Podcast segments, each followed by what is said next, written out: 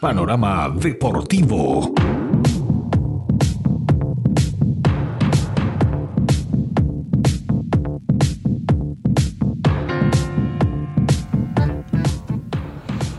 Bien, Noelia, iniciamos este espacio deportivo aquí en. Usted nombró el alto ayer en las noticias internacionales. Si bien en el alto yo creo que no hay la bruma que hay aquí en Montevideo en este momento, pero me siento en el campín de Bogotá, ¿no? Con, con este clima londinés, ¿no? Una especie de calorcito, la gente que camina quizás con algo de, de, presura, porque bueno, no sabe en qué momento empieza a llover aquí en la capital de nuestro país.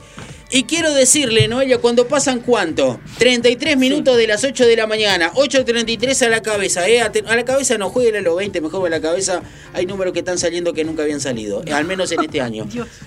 Peñarol está entre los mejores cuatro de la Copa Sudamericana. Bien. El Club Atlético Peñarol se ha metido entre los cuatro mejores de la competencia. Peñarol lo ha logrado. Venció 1 a 0 Sporting Cristal ayer en el estadio campeón del siglo y con el gol de Trindade. Eh, yo recuerdo las palabras, lo llamé a Sanguinetti por otros temas para hacer una investigación y me dijo Trindade y Gargano todos los partidos juegan 7 puntos. Hay futbolistas que en Peñarol no. Y Trindade, uno de los jugadores que juega 7 puntos. Y a ver si le escribo al, al expresidente eh, más tarde para preguntarle cómo gritó el gol de Trindade en la jornada de ayer, que fue gritado por al menos la mitad del país, si uno divide la mitad del país entre Nacional y Peñarol, yo no sé si hay tantos hinchas de Peñarol o tantos hinchas de Nacional. Creo que hay más hinchas de otros equipos también, pero es una discusión muy difícil de tener con los hinchas de los equipos más laureados de nuestro país. Pero aquí en el país de Plaza Colonia, Peñarol en el día de ayer venció a Sporting Cristal 1 a 0, venía con la ventaja el carbonero del 3 a 1 en la capital de Perú, es decir, en Lima. Y bueno, Peñarol va a tener que enfrentar a Liga de Quito o a Atlético Paranaense. Hoy los Carboneros 19-15, seguramente con alguna torta frita en la mano, frente al televisor, viendo el encuentro entre Liga de Quito que lleva la ventaja del 1 a 0 en Casablanca frente al poderoso Atlético Paranaense que lo tiene Alex Peñarol, por ejemplo, a David Terán un paranaense que comenzó bien el campeonato, el Brasileirao, pero se ha ido apagando lentamente. ¿no? Es larguísimo el Brasileirao, que ten en cuenta son 20 equipos, es un torneo eh, muy difícil, quizás el más difícil que haya aquí en, en, América Latina, por más que nosotros creemos que el nuestro es muy complicado, los argentinos piensan lo mismo. En Paraguay también se dice que es un torneo en el cual hay que meter mucho. Yo creo que en Paraguay cuando arreglen las canchas eh, van a tener jugadores eh, de talla mundial y jugadores que le van a dar muchas alegrías en Paraguay, a la selección paraguaya. Pero volviendo a la Copa Sudamericana, el Carbonero se metió nuevamente en eh, semifinales y es una alegría. Es una alegría, me parece, para el pueblo peñarolense, eh, porque a ver, se había hecho una muy buena primera fase, se lo veía con Indians como un gran cuco, que es en fin y en definitiva un buen equipo con Indians. No hay que olvidarse que era el gran rival a vencer. Peñarol pudo ganar en Brasil, aquí en Montevideo pudo sostenerse de pie. Eh, luego Peñarol, bueno, se enfrentó con Nacional, eliminó al rival de toda la vida. Eh, ahora le tocó, si se quiere, a ver, un rival que no parece tanto de fuste, pero en Perú pagan más que acá. Es la verdad, ¿no? Uno va al fútbol peruano, eh, yo me disfrazo de número 5, voy a Perú y estoy cobrando arriba de los 60 mil dólares probablemente.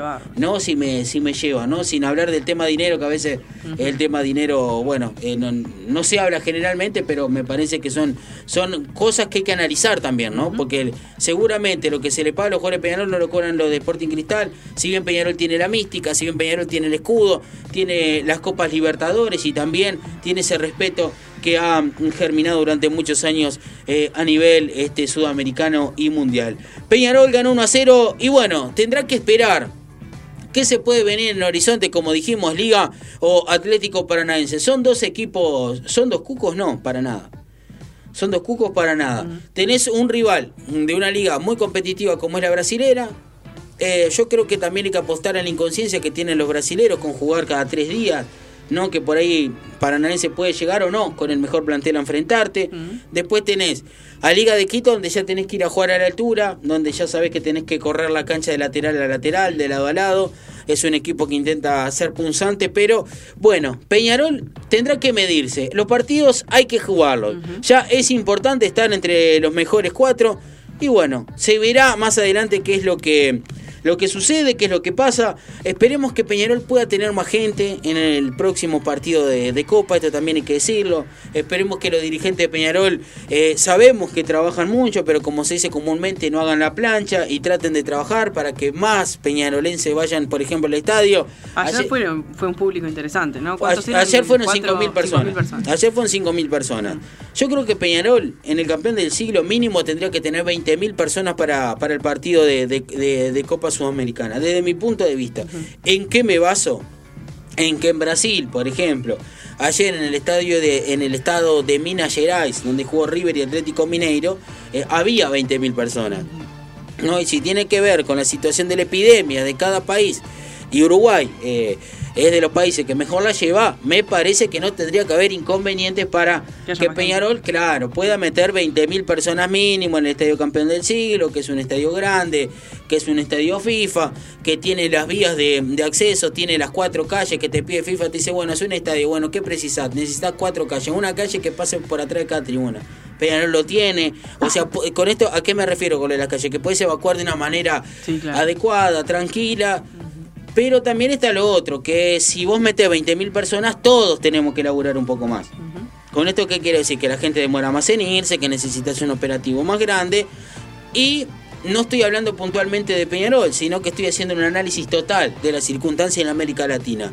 Que con esto de que la gente no vaya a la cancha, todo es más fácil. Los equipos entran por una puerta, salen rápido, los dirigentes también, eh, no tenés al hincha que te espera a la salida si el equipo no gana, eh, hay un montón de atenuantes, no tenés que negociar con la barra, eh, hay pila de cosas que suceden que vos las evitás si la gente no te va a la cancha.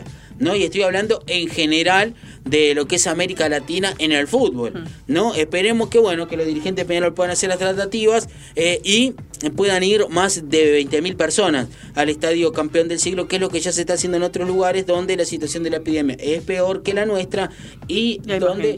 Claro, y hay eh, el, volumen de gente es importante. Esperemos que esto se pueda autorizar, por lo menos para qué, Noelia, para que Peñarol pueda competir eh, en igualdad de condiciones para eso. Porque no es lo mismo que vos tengas eh, 20.000 personas que están gritando, que están metiendo presión, que, le están, que están hablando con el árbitro, ¿no? Teniendo en cuenta también la importancia que tienen los públicos aquí. Si vos decís en Estados Unidos, donde bueno, ya están las canchas llenas hace rato, pero no es lo mismo jugar para, no sé, el Inter de Miami con el estadio lleno que para un equipo de acá. Acá los hinchas eh, eh, alientan de una manera que es ya cultural, que es importante, que mete presión y que algunos dicen, claro, que algunos dicen que influye en el resultado. Yo quiero tener cuidado con esto de darle responsabilidades a, las hinchadas en los resultados porque después esta, esta, esta política de, hmm. del bombo, ¿no? del platillo redoblante nos ha llevado a tener sucesos lamentables, ¿no? Hmm. Cuando esto se lleva al extremo. Hmm. Yo creo que influyen. Sí, del todo en el resultado, si no, yo creo que en el ánimo del jugador sí. Y eso ya es importante y es un acto de valor que tiene la gente por sobre el jugador, sobre el empleado de la institución que está defendiendo los intereses del club en el, en el terreno de juego. Eso como primer término. Lo que viene después, bueno, no sé, lo tendrán que estudiar los sociólogos. Me parece que hay un terreno importante para estudiar de lo mental, como siempre decimos. Pero bueno, esperemos que Peñarol pueda competir en la, en la próxima instancia en igualdad de condiciones y al menos pueda tener 20.000 personas allí en el estadio eh, campeón del siglo. También hubo Copa Libertadores, Noelia, en la noche de ayer. Flamengo venció 5 a 1 a Olimpia de Paraguay, equipo dirigido por Orteman. Yo creo que a Orteman, no sé, si este resultado no es acá técnico, pega en el palo. No con la primera derrota que tuvo 3 a 1 en el, en el primer encuentro. Orteman, que bueno, que ganó la Copa Libertadores con Olimpia en aquel 2002, eh, como todos recordamos. No recuerdo si jugaron la final del mundo. No, contra el Porto fue la final del mundo, ¿no? Contra el Porto de Mourinho, creo que fueron a jugar. No me acuerdo si contra el Manchester United o contra el Porto, seguramente algún oyente nos puede ayudar. Creo que fue contra el Porto de, de Mourinho.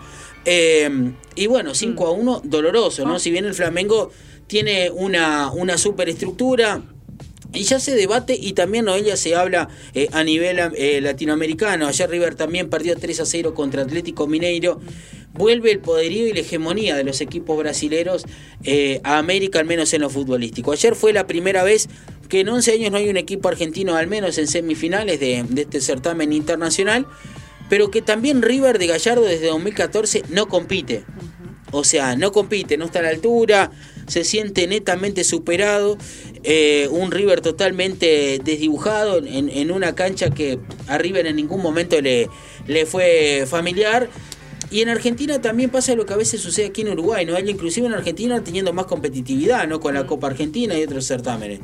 Eh, que se evita jugar clásicos todo el tiempo. No, algo lo había dicho usted. Sí, Se, se, evita jugar, eh, se evita que se enfrenten los equipos grandes, se inventan campeonatos. Eh, entonces, ¿qué pasa? Los equipos no están acostumbrados a jugar todo el tiempo. Eh, y cuando vos salís a jugar contra equipos como por ejemplo el Mineiro, que son equipos que tienen buenos planteles, pero que a su vez están aceitados, que juegan cada tres días y que te pasan por arriba, porque jugar cada tres días te da, si se quiere, una dinámica mucho mayor no, no podés competir. No podés competir, más allá de las grandes figuras que tienen los, los equipos brasileños. No podés competir. Eh, ayer River se, eh, estuvo muy lejos, quedó muy lejos. Olimpia de Paraguay eh, quedó muy lejos. Bueno, ni hablar de Nacional que compitió en Copa Libertadores, al igual que Rentistas, quedaron muy lejos de, de, ser competitivos. Y nuevamente, Noelia, se abre el debate. Nuestros jugadores pueden jugar cada tres días. Claro, sí. ¿Qué pasa? ¿Por qué no se puede jugar? Claro. hay equipos que también en Argentina, ¿no? Jugadores que se le pagan millones por, por año. Eh, uno dice, no pueden jugar miércoles y domingo. ¿Qué es lo que pasa? ¿Y por qué se les tiene que dar descanso? ¿Por qué existe esa cultura de, bueno, no, guardémonos para jugar la copa? si bien la copa es importante y hay que darle una cierta relevancia, ¿hay tanta competencia interna aquí en nuestro país como para que eh, haya que salvaguardar algunos jugadores y solamente te jueguen cada siete días? Eh, no sé, lo pienso en voz alta, con los oyentes, con usted Noelia, está para pensar, yo creo que nadie tiene la verdad, pero me parece que si estamos actuando sobre una matriz que no nos da éxito, como dice el tema de, intoxicados, no tengo ganas, ¿no? Vengo apostando todo lo que tengo un caballo que nunca gana. Voy a tener que dejar este juego o cambiar de caballo mañana. ¿no? Parte de la poética rioplatense que aplica este tema. Eh, uno dice, eh, si estamos jugando hace años, guardamos los mejores jugadores para jugar los miércoles por Copa Libertadores y seguimos sin ganarle a nadie, mm. capaz que tenemos que cambiar la receta. Sí, o la estrategia. O la estrategia, jugar con los más pibes, eh, tratar de tener un equipo que pueda aceitarse, elastizarse y jugar eh, miércoles y domingo. Eh, en Copa Libertadores, bueno, tener una Copa Uruguay, por ejemplo, quizá que muchas veces se quiso hacer. Yo no sé si le dará mayor o menor competencia a los equipos de aquí a Montevideo, porque es raro no imaginar, para empezar, que Nacional y Peñarol te arranquen ya la segunda etapa. Después de todo eso, eh, que no vayan con juveniles a jugar en el interior. Eh, bueno, se verá. Un, planteo que lo, puede compartir con la audiencia, ¿no? Si quieren opinar o complementar su opinión, lo pueden hacer a través del WhatsApp o de las redes. Claramente, estamos abiertos a, las conversaciones que nuestros oyentes este, nos puedan mandar, nos puedan enviar eh, acerca de, este tema, que bueno, que cada vez que los equipos uruguayos no tienen éxito la Libertadores o que hay un tema coyuntural de esta, de esta forma, siempre se plantea. Yo creo que Peñarol lo que ha tenido es continuidad también en este plantel. ¿no? El 11 Peñarol casi sale en memoria. Yo le pregunto al hincha Peñarol, los frenales y quién ataja, no tiene eh, dudas que ataja Dawson. ¿Quién va, ¿Quién va a sacar la pelota jugada? El hincha Peñarol no tiene duda que siempre la pelota va a salir a los pies de Macher. ¿A quién vas a encontrar a mitad de la cancha? Trindad y a Gargano. ¿Cómo van a jugar los dos? Bueno, si Gargano está de espalda, Trindade seguramente vaya al ciego al espacio a buscar el balón. Y ahí Peñarol ya te juega no solamente con Trindade, con la pelota en los pies o con Gargano, eh, sino con los extremos y con, y con el delantero de, frente al arco. Yo creo que es parte del dispositivo. Hay cosas que tienen que salir de memoria. Y aunque parezca mentira, este River de Gallardo que perdió ayer, o por ejemplo el Olimpia de Paraguay que llegó a definir en Copa Libertadores, no tiene la dinámica que tiene Peñarol o que ha logrado Peñarol a esta parte de la Copa Sudamericana, a esta parte. Ah. No digo a la parte inicial, donde la fase de grupos, te vos estás arrancando con una pandemia, que Peñarol arrancó primero a jugar la Copa Sudamericana que el torneo local, eso no hay que olvidarlo tampoco. Este, y bueno, el día de hoy me parece que Peñarol está muy fuerte y está para pelear, Noelia.